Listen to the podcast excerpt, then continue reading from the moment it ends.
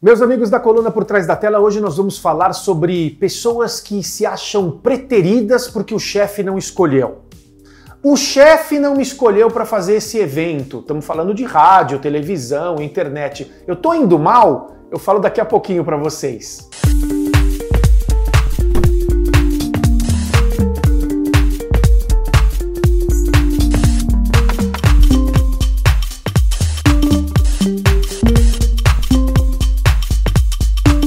Olha, hoje eu vou falar sobre uma coisa. Aliás, eu disse para vocês, eu falei sobre vaidade em um dos programas aqui do Observatório da Televisão.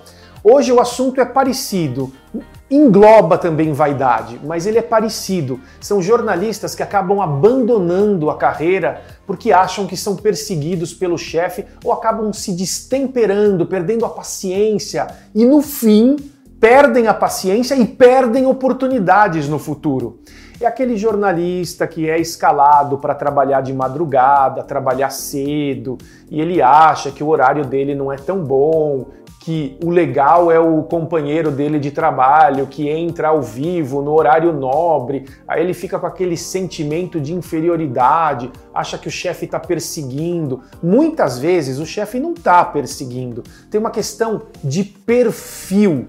Sim, tem uma questão de perfil. Às vezes um jornalista é tão bom quanto eu, mas ele tem um perfil para determinado horário.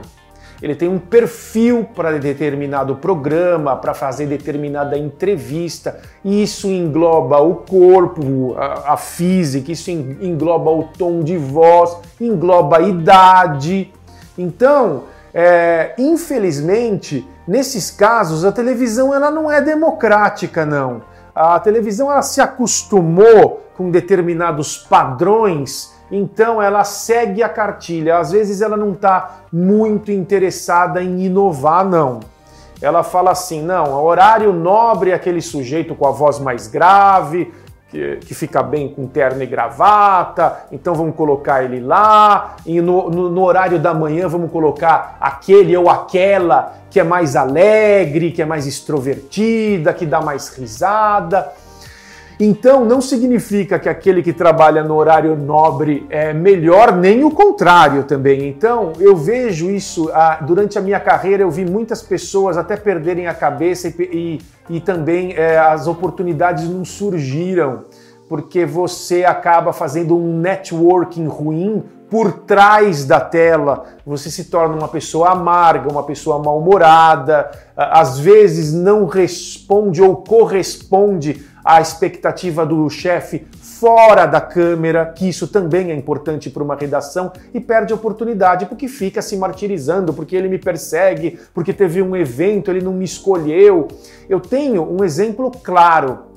Na época que eu trabalhei no Band News TV, eh, teve o debate na Bandeirantes dos candidatos, dos políticos. E o chefe Humberto Candil, que foi um dos meus melhores chefes, ele colocou toda a equipe, praticamente 80, 90%, trabalhando no debate presidencial. E eu e uma amiga, eu só não vou. Eu citei o, o nome do Candil porque eu sei que não tem problema. A amiga eu não sei se. Talvez ela nem ligue, mas eu não perguntei para ela se pode. Então eu fiquei com uma amiga 12 horas ao vivo eu poderia falar, não, mas eu não entrei no horário nobre. Eu penso o contrário. O meu chefe me deixou 12 horas com essa minha amiga, com essa companheira de trabalho, me preparando e preparando as pessoas que entrariam depois no debate presidencial. Então eu me senti honrado. É isso, gente. Televisão nem sempre trabalhar no horário nobre é bom, nem sempre fazer isso, fazer aquilo. Você tem que ficar feliz com o que você tem porque às vezes você tem um perfil que agrada a chefia em determinado horário, em determinado momento, em determinada situação. É isso, falei sobre esse tema para vocês aqui no Por Trás da Tela. Até a próxima!